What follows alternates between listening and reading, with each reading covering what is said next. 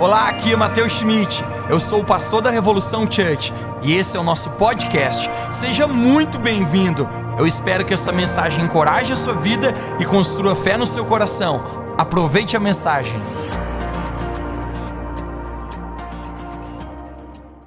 Vamos juntos, Mateus capítulo 6, verso 33. Quero começar é, lendo esse texto. Na verdade, nós vamos ler desde o verso 25 de Mateus capítulo 6 até o verso 33, parábolas do próprio, palavras do próprio Jesus, Jesus nos diz assim: Portanto, eu lhes digo, não se preocupem com as suas próprias vidas, quanto ao que haveis de comer ou beber, nem com os seus próprios corpos, quanto ao que haveis de vestir. Verso 32. Pois os pagãos é que correm atrás dessas coisas, mas o Pai Celestial sabe de tudo o que vocês precisam. Você pode dizer bem alto comigo, o Pai Celestial sabe de tudo o que eu preciso. Parênteses aqui, não é tão bom, gente, você saber de um Pai Celestial que está cuidando da sua vida. Isso não te traz uma sensação de paz, de descanso, de poder confiar que Deus Pai, Ele está cuidando de nós e nunca vai nos faltar?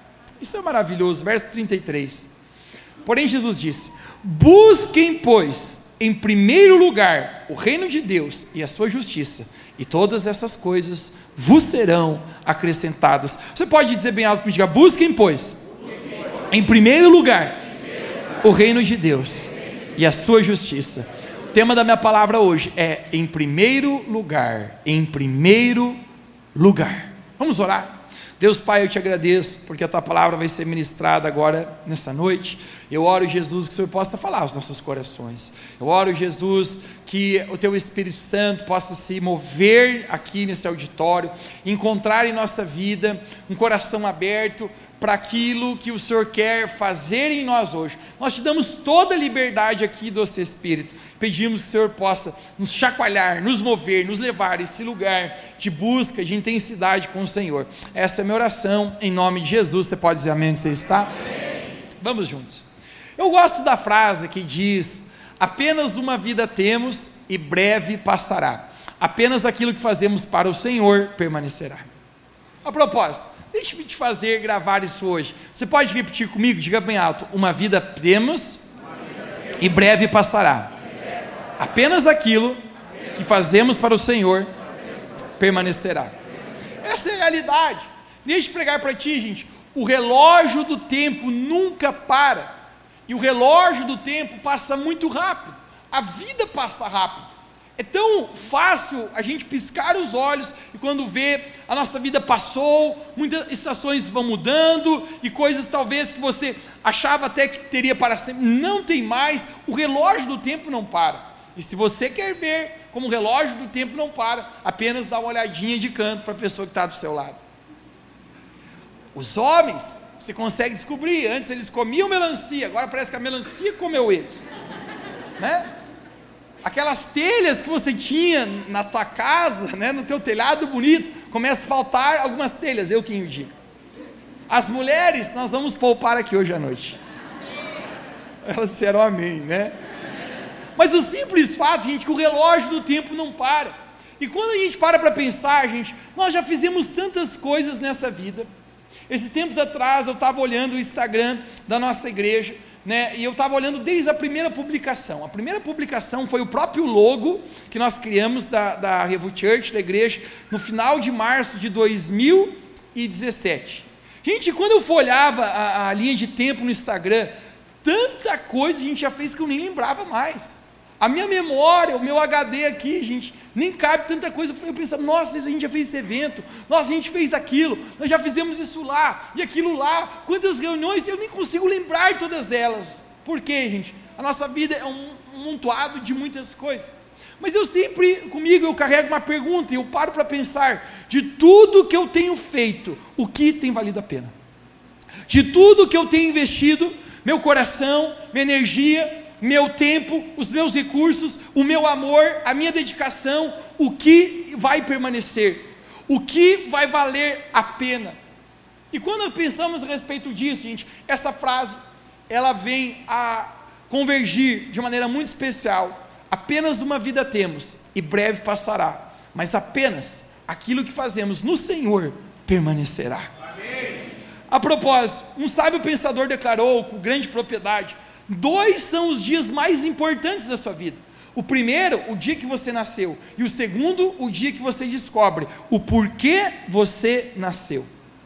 Tudo que Deus criou, gente, nessa vida, foi criado com um propósito. Nada neste mundo está aqui sem um propósito. Cada planta, cada estrela, cada animalzinho. Talvez as mulheres poderiam dizer, Mateus, eu não acho que o sapo tem um propósito. Aquele animalzinho horripilante. Pois eu quero falar para você: o sapo tem um propósito na cadeia alimentar, muito importante. Talvez os homens diriam, Mateus, eu não entendi até hoje, porque Deus criou a sogra. Estou brincando, gente. Qual é o propósito de uma sogra infernizar? Estou brincando, gente. Mas o simples fato que tudo que foi criado por Deus encontra e tem um propósito. Deixe-me falar para ti, se o teu coração está batendo aí, se você está respirando, se hoje você acordou, é porque de verdade Deus tem um propósito com a sua vida. Amém. Agora a pergunta importante hoje à noite é: você sabe qual é o propósito da sua vida? Você sabe o porquê você está aqui? Você sabe o para o que você nasceu? A nossa vida, irmãos, só encontra um real propósito num relacionamento com Deus. Apenas Deus pode dizer pra, qual é o seu propósito, porque Deus é o seu Criador, Deus é o seu verdadeiro Pai, e apenas Ele pode dizer qual é o seu propósito aqui para o qual você foi criado. Da mesma maneira que um cientista, ele cria uma invenção e ele apenas é aquele que diz: essa invenção tem o propósito disso. Dessa mesma maneira, apenas Deus, Ele é o nosso Criador, o nosso verdadeiro Pai, e apenas Ele, a gente sabe qual é o propósito para o qual eu e você fomos designados nessa vida. Colossenses capítulo 1, verso 16. Essas palavras são magníficas do apóstolo Paulo, o qual ele diz, vamos ler juntos: Pois nele, em Deus, foram criadas todas as coisas, no céu e na terra, as visíveis e as invisíveis. Todas as coisas foram criadas por ele e para ele. Você pode dizer comigo, diga, todas as coisas foram criadas por Ele e para Ele. Agora, se todas as coisas foram criadas por Ele e para Ele, eu descubro que muitas pessoas, gente, elas são capazes de viver uma vida inteira desnorteadas de um verdadeiro propósito. São capazes, gente, de nascer, crescerem, envelhecerem e morrerem, e não ter usado a sua vida para o real propósito, o qual Deus criou elas para existir. Talvez usando a sua vida para muitas coisas, mas não para o real propósito para o qual elas nasceram. E o melhor exemplo, gente, eu posso contar para você, uma vez Deus falou comigo de uma maneira muito inusitada. Eu me lembro uma estação da minha vida que eu estava tentando engrenar num novo esporte, que era o esporte de correr, de fazer maratonas, corrida, né? E eu comecei a correr, correr, estava enganjado nisso, e um amigo meu, ele falou para mim, Mateus, é, corrida é maravilhoso, fará bem para sua mente, fará bem para o seu corpo físico. Correr vale a pena. E ele falou: só tem uma coisa que você precisa cuidar: cuide com o seu joelho. Ele falou para mim: você tem um tênis apropriado para correr? Eu falei: o que é um tênis apropriado para correr? Eu corro com o meu tênis normal. Ele falou: não pode. Se você continuar correndo com esse tênis, breve, breve você vai estourar o seu joelho. E eu falei: uau! Então, por favor, me indique. E ele me fez uma indicação, gente, de um tênis que deveria ser usado. Aquele tênis tinha alguns amortecedores e não sei quantas molas. E quando ele me passou o link do valor e do preço, gente, era de cair o queixo. Era muito caro o tênis. E eu falei, minha pau, que eu pago tudo isso aí num tênis para correr. E eu estava resistindo àquele negócio. E eu falei, não vou comprar. E perto da ocasião, eu tive a oportunidade de estar em outro país, eu encontrei exatamente esse tênis, gente, por uns 60% abaixo do valor que custava aqui no Brasil. Eu adquiri o tênis, voltei para o Brasil e a minha ideia, eu vou provar esse tênis, vamos ver se é tudo esse negócio mesmo, e agora eu tenho um tênis apropriado para correr. E eu recordo que antes mesmo de eu estrear o tênis, o Lagiano diria batizar. Né? Quem lembra desse tempo? Eu encontrei um outro amigo meu, que ele, eu nem sabia sobre isso sobre ele. Mas ele falou: Mateus, eu tenho tido a disciplina de correr já há muito tempo. Eu falei: pô, que legal, eu estou engrenando nisso. Eu falei: você corre bastante? Ele falou: corro. E ele falou: Você quer saber o ano passado, dos 365 dias, quantos que eu não corri? Eu falei, quero. Ele falou, todo ano, 365 dias. Eu só não corri seis dias. Gente, nesse momento eu comecei a me sentir um mau corredor, um indisciplinado, um sedentário. Eu pensei, uau, rapaz, você é bom mesmo na corrida. Hein? Ele falou, eu apenas não corri nos dias que a chuva era muito forte. Se a garoa era pouca, eu saía correr do mesmo jeito. Cinco e meia da manhã. Eu falei, uau, esse cara é demais. E aí eu precisava dar um troco, né? Porque ele já tinha me humilhado. E eu falei, mas você tem um tênis apropriado? E ele falou para mim assim: não, eu corro com meu tênis normal. Eu falei, não pode. Você já viu aquele pessoal, né? Que ele, ele é um eco, ele escuta de alguém e fala a mesma coisa, né? A mesma coisa que eu ouvi do outro amigo meu, tá falando para ele: se você continuar correndo com esse tênis normal, você vai estourar o teu joelho. Você não vai poder mais correr. E eu estou dando aquele sermão para ele, e eu falei, mas já se prepara que o tênis é caro comprei no outro país, porque aqui não tinha condição, que é caro mesmo, mas tem que comprar, senão você não vai longe nessa tua corrida. E ele está me escutando, pois é, pois é. E quando eu estou terminando de conversar com ele, gente, Deus fala comigo no meio daquela conversa. As vozes inesperadas de Deus. Deus falou, pois é, Mateus, esse tenisão aí, ele corre mais que você, né? Eu falei, mas não significa que eu também não corro, Senhor, né? Eu já sabia, gente, dito e feito. Deus estava falando, Mateus, semeia o tênis na vida dele, está de presente. Eu falei, ai Jesus, eu nem estreiei, nem batizei o tênis, deixa pelo menos testar. Gente, dito e feito, falei, cara, eu vou te dar de presente esse tênis. Ele não queria aceitar o presente, ele falou, Mateus, não vou aceitar de jeito nenhum. Eu falei, cara, não, não me impeça a oportunidade de obedecer a Deus na minha vida. Deus está pedindo para mim te dar esse tênis. A propósito, gente, tudo que nós temos não é nosso, gente. Tudo que nós temos, nós somos mordomos de Deus. Você vem nesse mundo sem nada nas suas mãos. Você sai desse mundo sem nada nas suas mãos também. Sabe o que significa? Tudo é de Deus. Você que não consegue ser generoso no reino de Deus, com as pessoas também ao seu redor, gente, teu coração precisa se render mais ao Senhor. Porque eu não sei se é só com a minha vida, mas o tempo inteiro Deus está pedindo para mim ser generoso na vida das pessoas, no reino. Isso é uma coisa comum para quem caminha com Jesus. Amém. E quando eu semei a vida no, o, o tênis na, na vida dele, Dei tchau para ele e falei, vai-se embora de uma vez antes que eu mude de ideia aqui, meu irmão, né? Passou um mês, eu não tinha mais visto o camarada, eu encontrei ele de novo. Quando eu encontrei de novo, a primeira coisa que eu vou perguntar, cara, me conta, o tênis é tudo aquilo mesmo ou não é? Ele falou, bah, Mateus, posso ser sincero contigo. Eu pensei, fala aí, achou feio o tênis? Não gostou? Né? Ele falou, Mateus, o tênis é tão bonito, mas tão bonito, que eu não estou usando para correr, eu estou usando para sair. E eu, what? O quê? Eu falei, cara, esse tênis não foi feito para usar com calça jeans. Esse tênis foi feito com um propósito para correr. Foi designado, foi projetado muito tempo, esforço para que ele fosse um tênis para a corrida. E você me disse você não está usando para correr. Ele falou, Mateus, eu sei que é para correr, mas ele é tão bonito que eu não estou usando para correr para não destruir ele. A gente deu risada, eu falei, cara, você pode usar do que você quiser.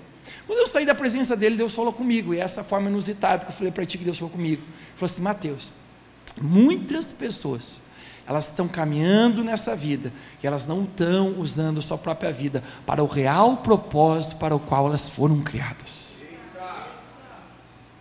Muitas pessoas foram designadas com um propósito, tem um plano aqui de Deus para a vida delas, mas elas estão usando a vida para outras coisas, da mesma maneira que esse amigo meu estava usando o tênis para outra razão, mas menos para cumprir o real propósito. E eu descubro, gente, que às vezes é tão fácil nós nos distrairmos e nos desfocarmos nessa vida do nosso real propósito, onde nós estamos sendo muitas coisas, muitas urgências, mas deixando a principal coisa, o nosso real propósito. E eu quero ler para ti, Atos capítulo 17, agora, a respeito do real propósito, o para o que nós estamos aqui. E tudo na nossa vida nasce a partir desse lugar. Vamos ler juntos, Atos, capítulo, Atos dos Apóstolos, capítulo 17. A palavra de Deus nos fala assim: E de uma só vez fez todas as raças dos homens para habitarem sobre a toda a face da terra, determinando-lhes os tempos ordenados e os limites da sua habitação. Verso 27. Criou para que buscassem a Deus. Você pode dizer bem alto comigo, para que buscassem a Deus, se porventura tateando pudessem achar, o qual todavia não está longe de cada um de nós. As palavras de Deus aqui, nesse momento, o apóstolo Paulo falando, nos fala assim: que Deus criou todas as raças dos homens. Isso significa, gente, toda tribo, língua, raça, nação. Todos os homens foram criados por Deus. E fala também que Deus determinou os limites da sua habitação. Qual que é o limite da habitação do homem, gente? O planeta Terra. Eu amo a ideia de Elon Musk de querer ir a Marte, mas ele fala para você, não vai. O limite da habitação do homem, gente, é o planeta Terra, é o lugar onde Deus delimitou que o, os, os homens habitariam. E nesse momento, o apóstolo Paulo começa a tomar palavras, gente, e ele fala a razão, o propósito. Alguém de Beto comigo hoje, propósito. O propósito para que Deus os criou. E ele diz no verso 27: para que buscassem a Deus. O propósito, gente, da nossa vida é buscar a Deus. Por quê? Porque apenas num lugar de busca ao Senhor nós somos completos. Apenas num lugar de busca ao Senhor a nossa vida tem um real sentido. Deixe-me te pregar algo hoje. Você não foi feito para coisas, você foi feito para Ele. Amém. Agora a pergunta é: por que nós gastamos maior parte do nosso tempo da nossa vida tentando buscar coisas, enquanto a razão e o propósito é buscar Ele? E nesse momento, o apóstolo Paulo fala como deveria ser essa busca. Ele, ele diz: criou para que o buscassem como tateando. O que, que significa tatear? Tatear é aquilo que as meninas fazem quando elas perdem a tarraxinha do brinco. Ela sai com as mãos, assim, aonde está, aonde está, achei. Alguém que está tateando, gente, está numa busca intensa, está focado na busca. Não é qualquer busca, pensando, ah, vamos ver se eu acho, estou olhando daqui. Não, alguém que está empenhado nisso. E dessa maneira Deus está falando, Deus nos criou para que a gente possa estar empenhado numa busca pela presença de Deus. Porque apenas novamente eu falo para você, nesse relacionamento com Deus, eu e você somos completos. Amém. Guarde isso. Sonhos que você realizar não irão te completar. Carreira profissional bem-sucedida não irá te completar. Um ministério bem-sucedido não irá te, comple te completar. Riquezas nessa vida não irão te complementar. A única coisa que nos completa é Deus. Amém. Você pode pensar que irá, mas quando você chegar lá, acredite, experiência própria, você chegará e dizer: Pois é, é, era só isso? O seu coração ainda estará por buscar algo. Você não parou para pensar? Todos estão buscando algo o tempo inteiro. Hashtag no corre, no dia a dia. As pessoas estão buscando por algo, estão buscando por dinheiro, estão buscando por isso, por aquilo, eu preciso fazer isso. As pessoas vivem uma vida urgente, eu sou atrasado para isso, eu preciso fazer isso, buscando por algo. E deixe-me falar para ti, Jesus ele falou: a coisa principal que nós deveríamos buscar, em Mateus 6, 33. Ele está falando, busquem, pois. É fato, muitas coisas nós devemos buscar. Mas Jesus estabelece a prioridade, ele diz: busquem, pois, em primeiro lugar. Você pode dizer bem alto comigo, em primeiro, primeiro lugar. lugar. Ele fala: o reino de Deus é a sua justiça. Porque nada na nossa vida, gente, tem um real sentido sem ter a presença de Jesus buscar a Deus é o propósito da minha e da sua existência, Amém. e só nesse lugar de intimidade, nesse lugar de busca, nós vamos nos sentir felizes, completos, realizados, sem ter um quebra-cabeça, sempre com uma peça faltando. Nesse lugar de relacionamento com Jesus, é onde eu descubro para o que eu fui criado, qual é o meu destino e para que eu estou aqui nessa terra. Amém.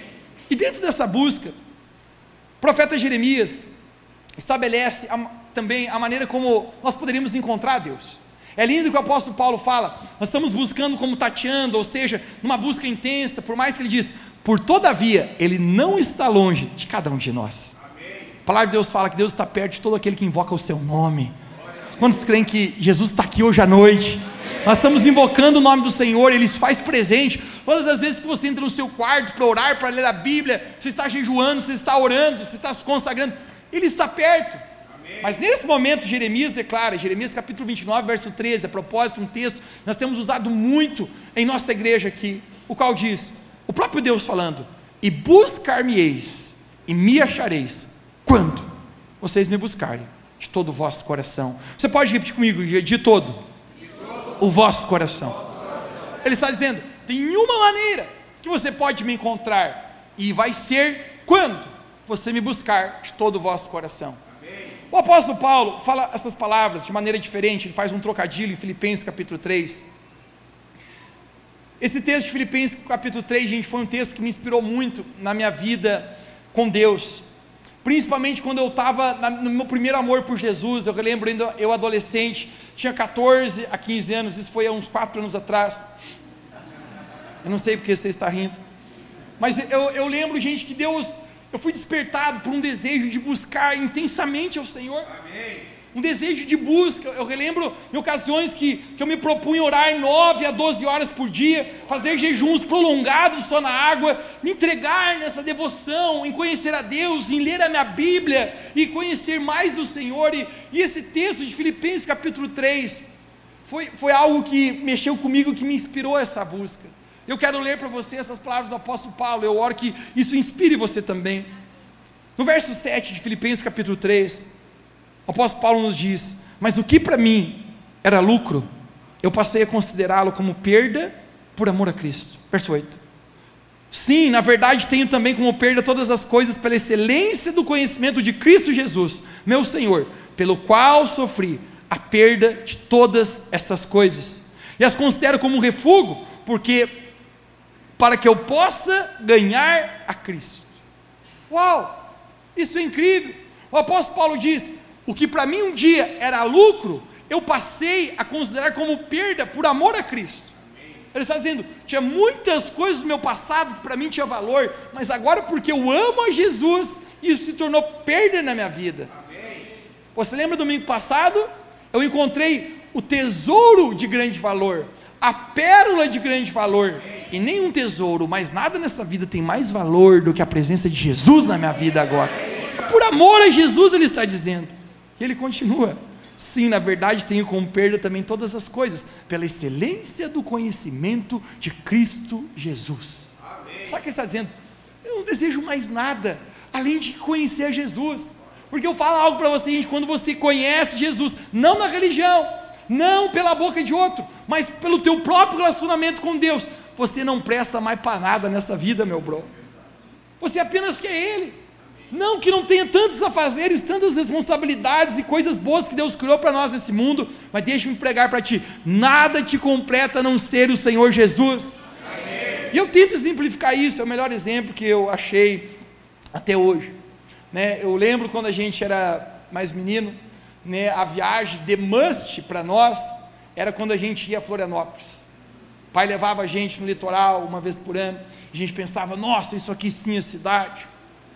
É muito melhor que a nossa lajinha aqui, tem uns prédios maior, tem coisa a mais, tem mar aqui.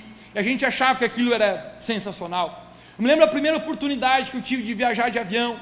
Eu fui a outra cidade bem maior do que Florianópolis, na ocasião na cidade de Belo Horizonte. E quando eu estava lá, a gente pensava, nossa, isso aqui é muito maior ainda do que eu estava imaginando. Mas eu lembro, gente, depois da oportunidade que eu tive de ir a Nova York.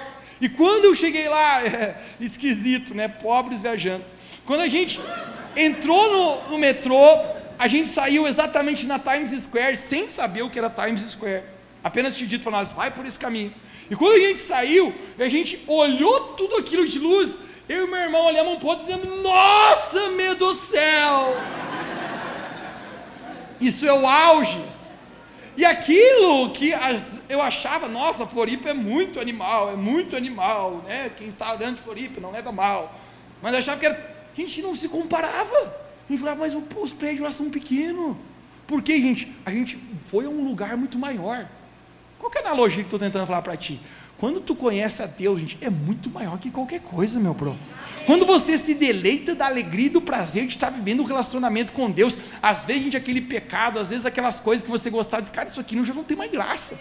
Isso aqui já não sacia mais a minha vida. Esse lugar que para mim era, era o que me, me, me deixava relax, cool, que me deixava meu fora, descansava, relaxava. Cara, agora meu descanso, minha paz é na presença do Senhor.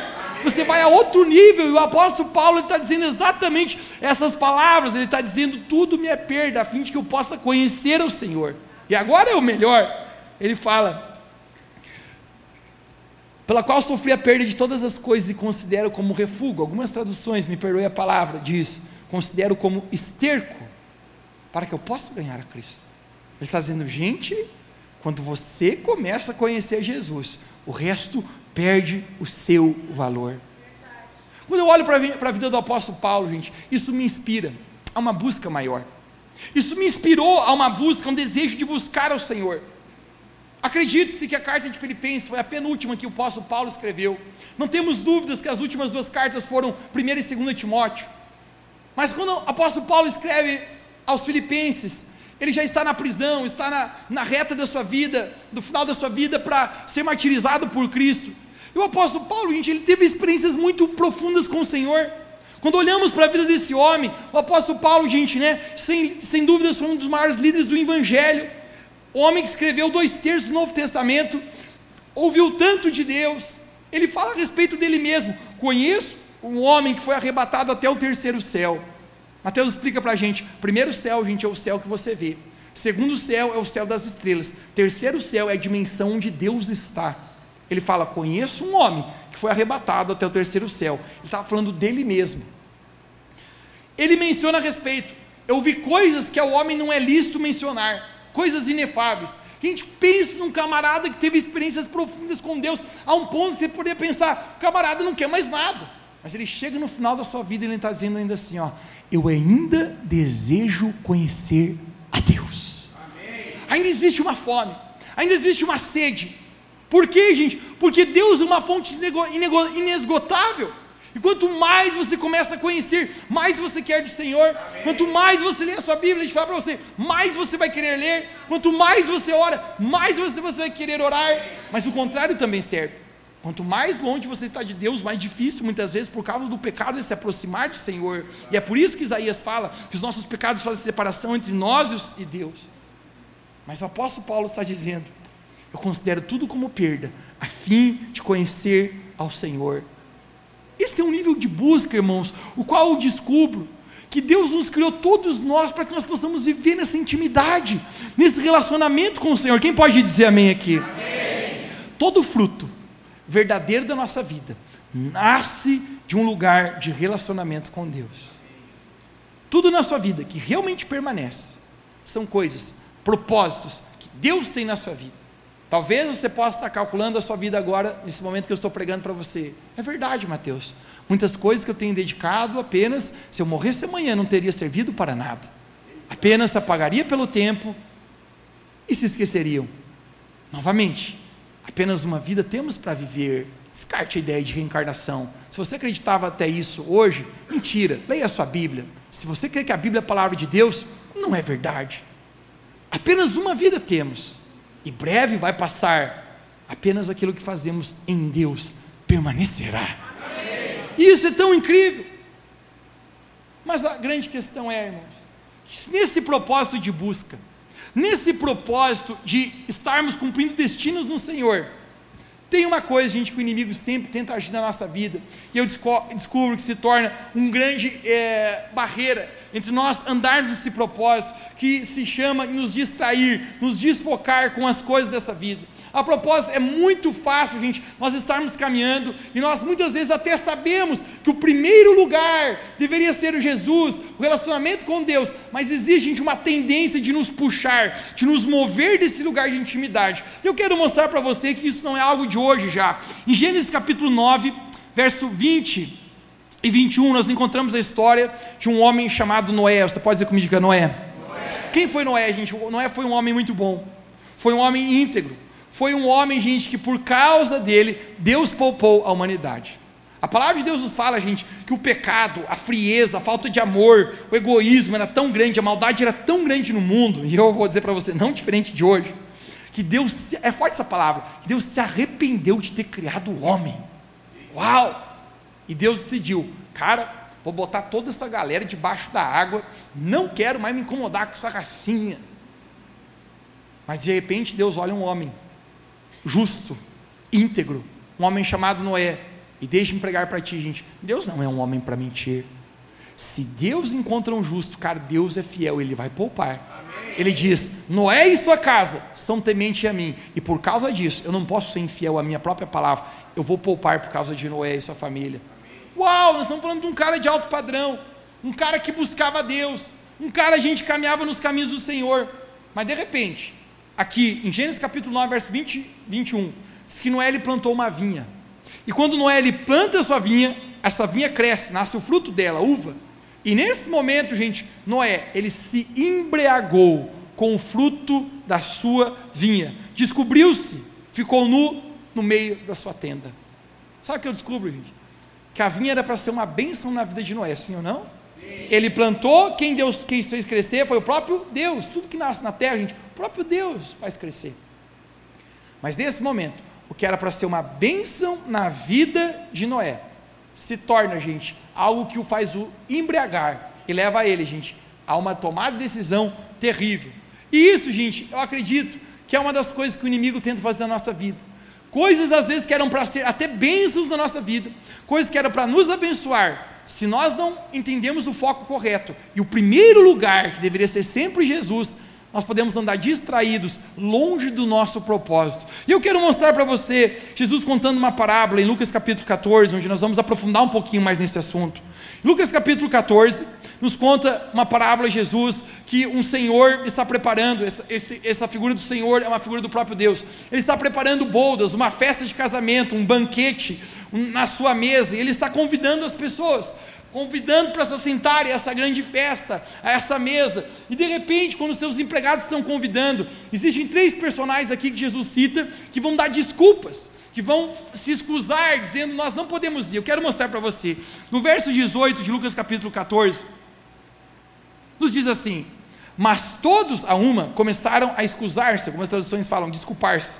Disse o primeiro: Comprei um campo. Diga bem alto dia: Comprei um campo. E preciso vivê-lo, rogo-te que me dês por excusado. O segundo disse: Comprei cinco junta de, juntas de bois. Diga comigo: juntas de bois. E vou experimentá-los. Rogo-te que me dês por excusado. Ainda outro disse: Casei-me. Diga comigo: Casei-me. É o sonho de alguns falar isso. E portanto, não posso ir. Gente, a gente tem três figuras aqui. Primeiro, comprei um campo. Segundo, juntas de bois e preciso testá-las. Terceiro, casei. Mateus, contextualizando para a gente o que, que significa. Comprei um campo, está falando a respeito de posses. Agora vamos conversar junto aqui, gente. Posses é uma coisa ruim ou é uma coisa boa? boa. Gente, é claro que é boa. Se tu não quer dar para mim. Posses é uma coisa boa. Deus mesmo, a palavra de Deus fala no livro de Provérbios, não dá capacidade de gerir riquezas, de fazer riquezas. O homem não pode receber nada se não for lhe dado do céu. Toda boa dádiva vem de Deus para a nossa vida. E se tem uma coisa que Deus quer fazer comigo e contigo é nos abençoar. Não para que a bênção pare em nós, mas que a bênção da nossa vida possa abençoar primeiro o reino de Deus e as pessoas ao nosso redor. Amém. Então é uma coisa boa. Mas note aqui que a razão do camarada ter posses aqui está se tornando uma desculpa para ele não ir à mesa do rei, ou seja, ao lugar de relacionamento. O segundo está falando, comprei juntas de bois e preciso testá-las. Está falando do que aqui, gente? De trabalho. Agora deixa eu perguntar para você, gente: trabalho é uma coisa boa ou uma coisa ruim? Boa. Alguns aqui não sabiam dizer, né? Foi um amém meio fraco. Gente, é óbvio que o trabalho é uma coisa boa, né? Nem sempre é bom trabalhar, mas quem não trabalha não come. Digno é o salário do trabalhador. Gente, é necessário trabalhar. E Salomão fala: uma coisa boa nessa vida é você desfrutar dos, dos frutos do seu próprio trabalho, você se deleitar com isso, ver as coisas crescendo, ver os recursos vindo. Trabalho é uma coisa boa, mas perceba aqui, gente, que o trabalho aqui para alguns está sendo uma desculpa para não poder estar nesse lugar com Deus. Gente, tem, tem, tem gente, pessoal, que só tem tempo para trabalho, meu irmão. Trabalho sempre tem primeiro, tem que trabalhar, não dá para ir na igreja, eu estou urgente. Cuidado, querido. Você pode estar se escusando de um lugar de relacionamento com Deus, que eu já vou falar para você o que acontece no final da história em primeiro lugar, sabe o que Jesus falou? É o reino de Deus, bro. Amém. Quando você vai entender que você só trabalha porque você tem saúde, e é Deus quem te dá a saúde, e se você não reconhecê-lo como primeiro na sua vida, não que Deus está ali para te punir ou algo assim, mas você pode perder a sua vida, perder o seu propósito e não cumprir a real razão para que você está aqui e ficar desfocado com coisas dessa vida, distraído. O terceiro, ele dá uma, também uma desculpa. Ele diz: casei-me. Está falando a respeito do quê? De família. Agora de falar contigo. Família é uma coisa boa ou uma coisa ruim? Boa. Gente, com certeza família é uma coisa boa. Obviamente, aqui nessa vida, depois de Deus, a coisa mais importante, o maior tesouro que você tem nessa vida, gente, é a sua família. Conecte-se. A sua família não vem na frente de Deus. Deus vem primeiro. Amém. Mateus, soa politicamente incorreto isso. Que se exploda. E eu provo para você. Talvez você está acostumado a ver no Instagram, meu tudo, meu maior valor. Não é. Mateus me prova. Minha mulherzinha, se você morrer amanhã, três meses de novo, teu marido está paquerando outro. Prometo para você. Você está sendo enterrado e já estou olhando os corpinhos do lado aqui. Quer ir mais longe? Se você morrer bonitão, dá um tempinho, a mulher acha outro. Aquele carro que se comprou premium. Ela põe outro para dirigir. O cara passa nos buracos e nem cuida. E você ficava lavando todo sábado lá, bem bobão. E o magrão passando na lama. Andar dizendo assim, era trouxa isso aí. Está olhando lá de cima. Mateus, eu tenho amigos muito importantes. Você morre daqui três meses, meu irmão. Teus amigos estão rindo em outra roda de amigos da mesma maneira. E eu vou falar para você: o fim é que não tem nada de errado com isso. Mas é para te mostrar uma coisa: que apenas Deus é o seu Criador, sempre está contigo, e apenas Ele realmente é o que tem de maior valor, é o tudo. Descobrimos isso, gente, conseguimos entender a respeito dessa busca que deveríamos ter. E esse camarada está usando até uma bênção, ou seja, a própria família, que é o maior presente que Deus nos deu nessa vida, para ser uma desculpa a não estar na presença de Deus. Isso significa, sabe o que, gente? Que muitas vezes até coisas boas podem se tornar distrações para nós perdermos a intensidade que deveríamos ter na nossa busca por Deus. No final da história, gente, eu quero mostrar para você o que acontece. No verso 21 de Lucas capítulo 14, olha as palavras do próprio Deus. Voltou o servo e contou tudo isso ao seu senhor. Então o dono da casa e seu senhor, indignado, disse ao seu servo: Saí depressa para as ruas, pelos becos da cidade, e trazei aqui os pobres, aleijados, cegos e coxos. Pois eu vos digo que nenhum daqueles homens que foram convidados agora provarão da minha ceia. Quando a Bíblia fala pobres, aleijados, cegos e coxos, eu não creio que está falando aqui nesse momento a palavra de Jesus de pessoas fisicamente cegas, coxos, defeitos físicos. Mas isso é uma parábola para a igreja de Jesus. Está dizendo, vocês tinham visão, vocês viam que era a verdade, vocês andavam espiritualmente, vocês tinham os sentidos de vocês, vocês não eram pobres espiritualmente, vocês tinham recebido, mas vocês não quiseram aceitar o convite de intimidade, convite de busca. Por isso, eu estou lançando vocês da minha presença, eu estou chamando outros que nem eram convidados para estar aqui. Uau! Isso é forte. Porque se nós não atendemos, gente, ao lugar de relacionamento, de busca com o Senhor, esse negócio, gente, não termina muito bem. E às vezes, gente, eu vejo a intensidade de alguns buscando a Deus, mas eu vejo, gente, às vezes a intensidade de outros. E eu vou ser sincero contigo, comparado às coisas que alguns queimam por essa vida, chega a ser motivo de vergonha. Às vezes eu vejo alguns homens, gente, no estádio de futebol gritando pelo seu time. E a propósito, hoje é um dia triste que o Palmeiras perdeu. Mas nem só de vitória viverá o homem. Mas o camarada é doido para gritar pelo time. Aí na hora de gritar por Deus, ele fica apático, tímido. Eu sou tímido, pastor. Meu irmão, o que, que, o que, que tem a tua vibração? O que, que tem a tua intensidade, cara? O que, que faz teu coração mover? Se Jesus ter dado a vida dele por ti na cruz não te faz mover nada, cara, aí você ainda não conheceu Jesus de fato. Aí então você não teve essa experiência verdadeira com o amor de Deus. Você ainda não nasceu de novo, não foi capaz de ver isso de maneira tão clara. Às vezes alguns queimam tanto por trabalho, alguns acordariam, gente, acordam cedinho antes do sol nascer para trabalhar mas jamais se daria o mérito de acordar antes do sol nascer para orar. A gente teve a live da madrugada, cara, essas últimas duas semanas, e que coisa especial que foi isso. Amém. Provérbios capítulo 18: Eu amo os que me amam, aqueles que me buscam de madrugada me encontrarão. Cara, isso é verdade. Só quem estava na live e, e, consegue entender a presença de Deus, cada um estava desfrutando no, no seu lugar. Mas a pergunta é: se a gente tem tanta intensidade para muita coisa, por que, que a gente não faz isso para Jesus, meu bro? Quando a gente pensa que o motivo de buscar a Deus, gente, para alguns, chega a ser ter um motivo de vergonha. É falta de entendimento? Não, é falta de paixão. E às vezes eu já vi pessoas criticando outras pessoas, dizendo, poxa, aquele cara lá já beirou fanatismo. Pô, aquele cara já queria orar muito, é querer ler a Bíblia muito. E a pergunta é: por que, que alguém se preocupa em criticar outro que está buscando muito a Deus? Porque a razão, gente, é uma.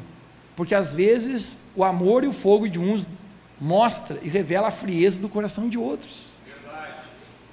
Porque quando estamos nesse lugar de busca, gente, nada é mais importante na nossa vida. A Bíblia é tão atual, cara, isso é incrível. Jesus ele, ele é tão atual que o que foi escrito há dois mil anos atrás parece que hoje é muito mais relevante ainda do que ontem, em todas as estações. E talvez nunca foi tão atual. Lucas capítulo 10, no verso 38, aquele dilema que você provavelmente já conhece, sobre as duas irmãs, Marta e Maria. Jesus chega na casa, a casa está bagunçada e não importa. Maria faz o quê? Coloca Jesus em primeiro lugar. Diga comigo em primeiro lugar. primeiro lugar. Ela se joga aos pés de Jesus e, desculpe a palavra, dane-se o mundo. Dane-se o mundo. Jesus é prioridade, Jesus é melhor que tudo. Mas Maria, ou melhor, Marta, ela começa a fazer as coisas que tinha que fazer. Ela começa a organizar a casa. Deixa-me pregar, é necessário às vezes organizar a casa. Inclusive, isso é uma dica para alguns. Mas o simples fato, gente, que o primeiro lugar na nossa vida é Jesus. Maria está aos pés de Jesus e Marta está fazendo isso, fazendo aquilo, fazendo isso, fazendo aquilo. Maria aos pés de Jesus e Marta arrumando isso, arrumando aquilo. Está aqui a cueca do Lázaro, está aqui não sei a louça suja, e assim continua. Casa suja, são sujo, não dá certo de falar. Quem não riu não entende sobre trocadilhos. Mas nesse momento, Marta, que está desfocada, conecta isso aqui, desfocada desse lugar de busca desse lugar de propósito. Ela vai tentar conversar com Jesus, diz Jesus, pede para que Maria também venha aqui me ajudar. Aí Jesus, a gente vai falar a letra. Jesus vai dar a letra. Está falando assim: Marta, Marta, você está distraída e ansiosa com muitas coisas. Ouça a palavra de Jesus agora. Uma só coisa é necessária. Você pode repetir comigo? Uma só coisa Vamos mais uma vez. Uma só coisa é necessária.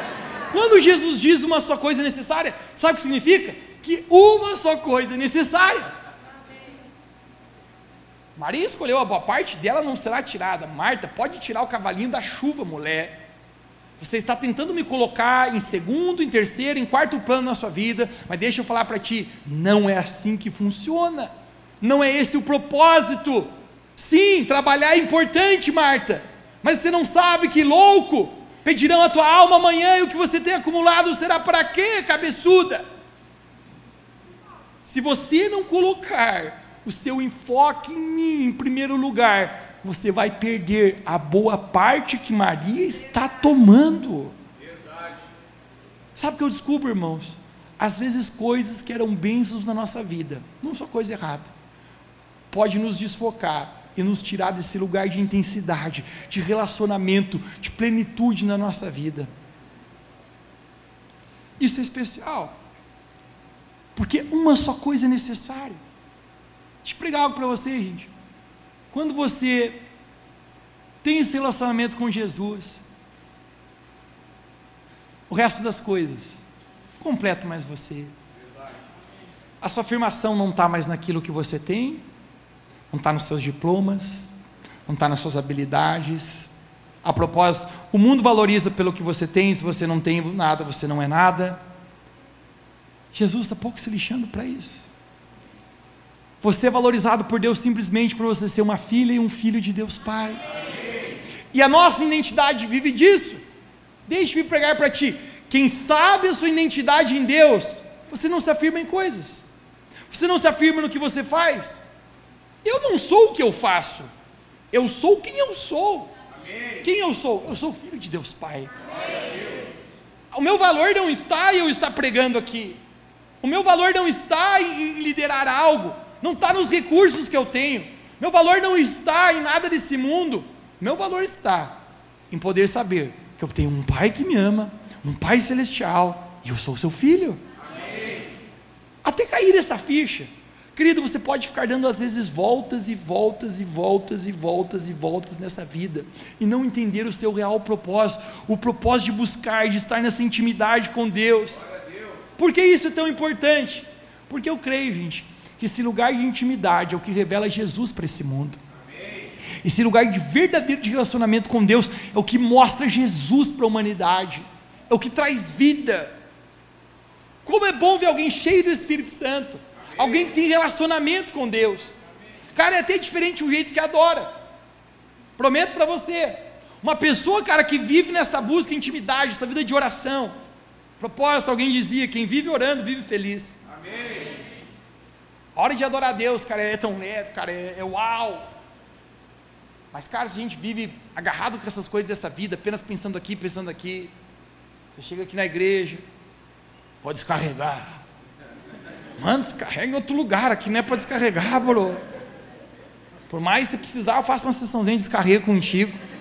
Como é que faz, Mateus? Põe sete dias você de jejum e oração, meu irmão, você fica limpinho, limpinho. É, você fica voandinho, assim, ó. Uma belezinha. Não vai sentir mais nada. Quando a gente entra nesse lugar de relacionamento, mas Deus quer nos levar, gente, a esse lugar onde a gente brilha a luz de Jesus para esse mundo. E eu creio, gente, que Deus quer usar a gente como igreja. Todo rastro de avivamento, de revolução, de Deus fazendo algo poderoso, gente, tem uma chamada: largar as distrações e entrar nesse lugar de busca ao Senhor. Largar as distrações, querido, largar as coisas que às vezes nos embaraçam nessa caminhada, nos embaraçam de caminhar nesse, nesse propósito. Provavelmente isso aqui é uma piada, mas foram, foi um repórter entrevistar o capeta no inferno. E quando ele chegou lá, ele perguntou: Por favor, capeta, fale para a gente qual é a sua última arma que você desenvolveu para roubar as pessoas de Deus, roubá-las do seu destino e propósito no Senhor. E ele falou: Não, não, não, eu estou de férias. Como assim, capeta, você está de férias? Sim, sim, faz tempo que eu não estou trabalhando. Mas como? Você não precisa distrair as pessoas do propósito delas de caminhar com Deus? E ele falou: Não, isso é coisa do passado. Hoje já existe TikTok e Instagram. Cara, o fato que às vezes a gente está tão baseado em coisas aqui e a gente não percebe o quão a gente está preso a coisas desse mundo e nos rouba de Jesus. Agora a pergunta é: o Instagram é errado? Não é. O TikTok é errado? É. Estou brincando, gente. Não sei se é. Eu uso pouco TikTok. Os meninos fizeram para mim, posto lá né? Porque até no, no buraco da lama tem que pregar de Jesus, né? Mas não é um lugarzinho talvez muito bom ficar olhando as mulherzinhas, né? Mas o contexto maior, gente, o que eu falar para você, sabe qual é? É que nós podemos andar distraídos com muitas coisas. Estava conversando com o pessoal nessa imersão de 21 dias que a gente está, alguns dias é, é, é, o desafio, sabe o que é? No rede social, sem rede social. Cara, eu conversava com alguns assim, que não era, às vezes a gente pegava o celular e parece que o dedo ia direto. Alguém aqui também? Parece que é direto assim. E, e eu me peguei, gente, uma hora, assim, taquei o dedão e já olha, ia clicar na história, eu pensei, de Jesus, eu estou de jejum. Sabe por quê, meu irmão? Às vezes a gente está tão baseado nesse negócio, cara. E a gente fala para você, como é que a gente é capaz de ouvir a voz de Deus? A gente está cheio de tanta coisa já. Às vezes o momento que Deus ia falar com a gente, Aquilo que você está orando, Deus fala comigo. Mas Deus fala, fala como você está olhando a mulher no Instagram aí, cabeçudo. Fala como se você fica folhando assim, reels, reels, reels, reels, reels, reels, reels. Quem pode dizer um amém aqui? Amém. É possível a gente estar que nem Marta, desfocado, e às vezes até por coisas boas. Mas Deus quer levar a gente, pessoal, a um lugar de busca, um lugar onde é capaz de ver aquilo que Deus está fazendo na nossa vida. Quero encerrar essa mensagem falando hoje para ti a respeito de um conselho que Deus mesmo havia dito já desde o Antigo Testamento aos reis da nação de Israel. Como Deus sabia o perigo que existia, gente, em se desfocar do propósito, em se desfocar dessa busca, em perder o relacionamento com Deus, em cair desse lugar de amor com o Senhor. Deus já havia dado um conselho para os reis da nação de Israel, que eram líderes. Em Deuteronômio capítulo 17, eu quero ler com você o verso número 16 e 17, conecte isso aqui.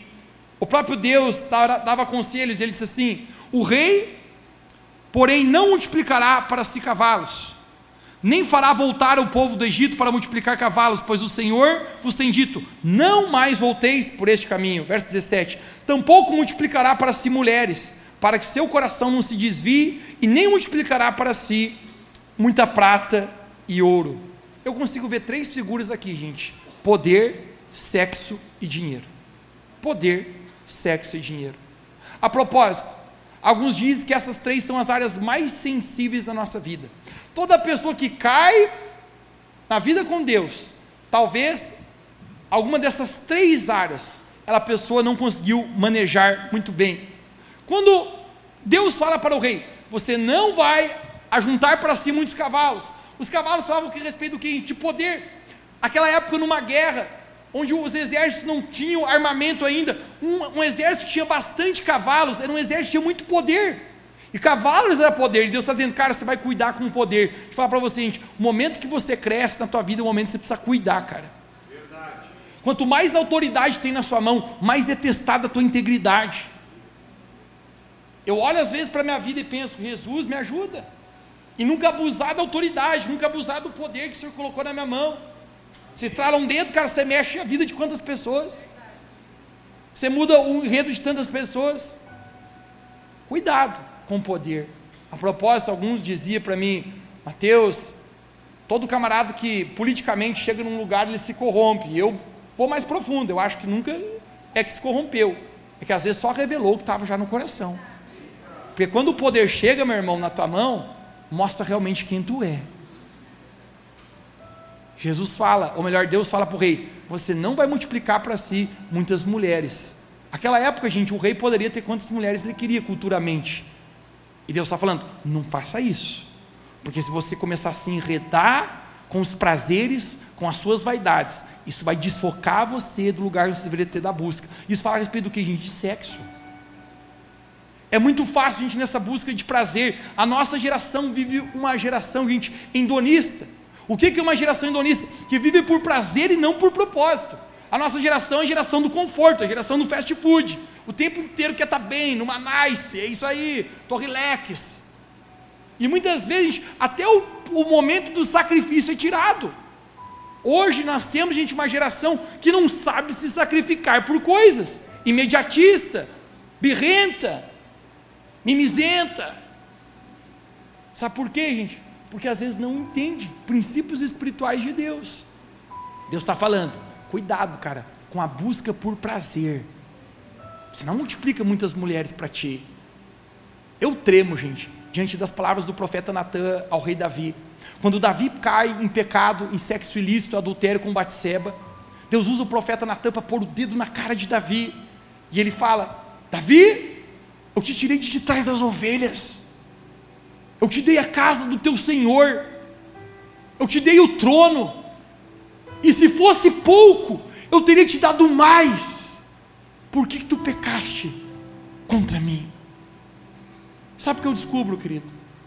Que o problema é muitas vezes a nossa busca por prazer e coisas dessa vida que vai nos desfocando, vai esfriando o nosso amor por Jesus até um lugar, gente, onde o pecado entra e, e rouba a gente dessa, dessa busca, desse amor, desse lugar de santidade no Senhor. Ele fala: não amontue para si muita prata e muito ouro. Isso aqui fala a respeito de dinheiro. Agora ele falar para você, gente, Deus ele quer te prosperar muito. Deus quer colocar carvão, pix, tutu, faz-me rir na tua mão, meu irmão. Mas deixa eu falar uma coisa para você.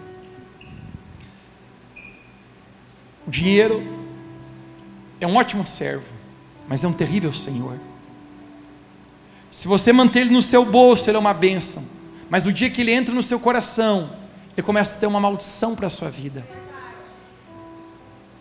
Por isso que Salomão fala no livro de Provérbios: que há uma riqueza que empobrece o homem, Eu sempre li e perguntava como que uma riqueza pode empobrecer alguém. Porque eu te falar para você, tem pessoas que têm aqui na mão, mas se tornam tão mesquinhas no coração, cara. Se tornam tão avarentas. Não derramam sobre outros, não derramam no reino de Deus.